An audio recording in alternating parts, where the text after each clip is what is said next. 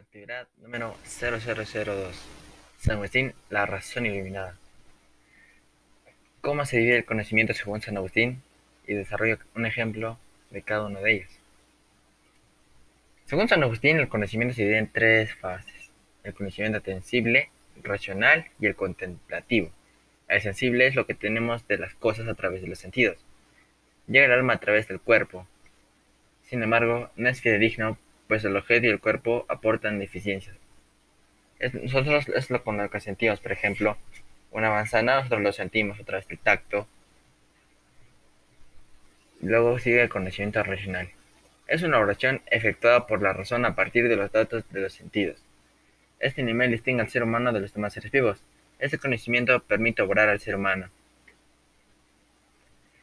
Por ejemplo, nosotros podemos crear cosas a través de este sentido.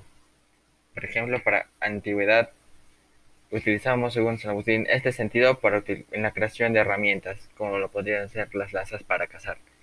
Luego tenemos el conocimiento contemplativo, que se refiere a la contemplación de las ideas eternas. Se trata del conocimiento objetivo de la sabiduría, y solo es posible alcanzarlo en el interior. Es la presencia de Dios en el ser humano. Con él se descubre la felicidad. Segunda pregunta. ¿De qué trata la teoría de la iluminación de San Agustín? La teoría de la iluminación es alcanzar el conocimiento requiere algo mayor a nuestra capacidad. Es necesaria una ayuda exterior. Es necesaria una luz que ilumine como el mito de la caverna, esa luz como Dios, que Dios ilumina la mente infinita para que alcance lo inmutable, aquello que se encuentra más allá de nuestra naturaleza. La iluminación es lo que actúa en el interior de un hombre. Y a partir de ahí se puede descubrir la verdad.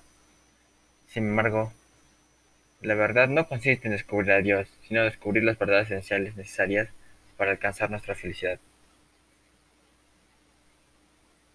Así nosotros descubrimos a Dios escondido en el interior de nosotros, interior del ser humano. Por último, ¿qué es necesario para conocer la verdad según San Agustín?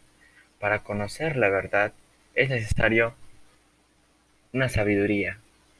Y no para conocer una verdad cualquiera, sino la verdad en sí misma, en sentido griego. Si un hombre alcanza la verdad es porque ha alcanzado la felicidad.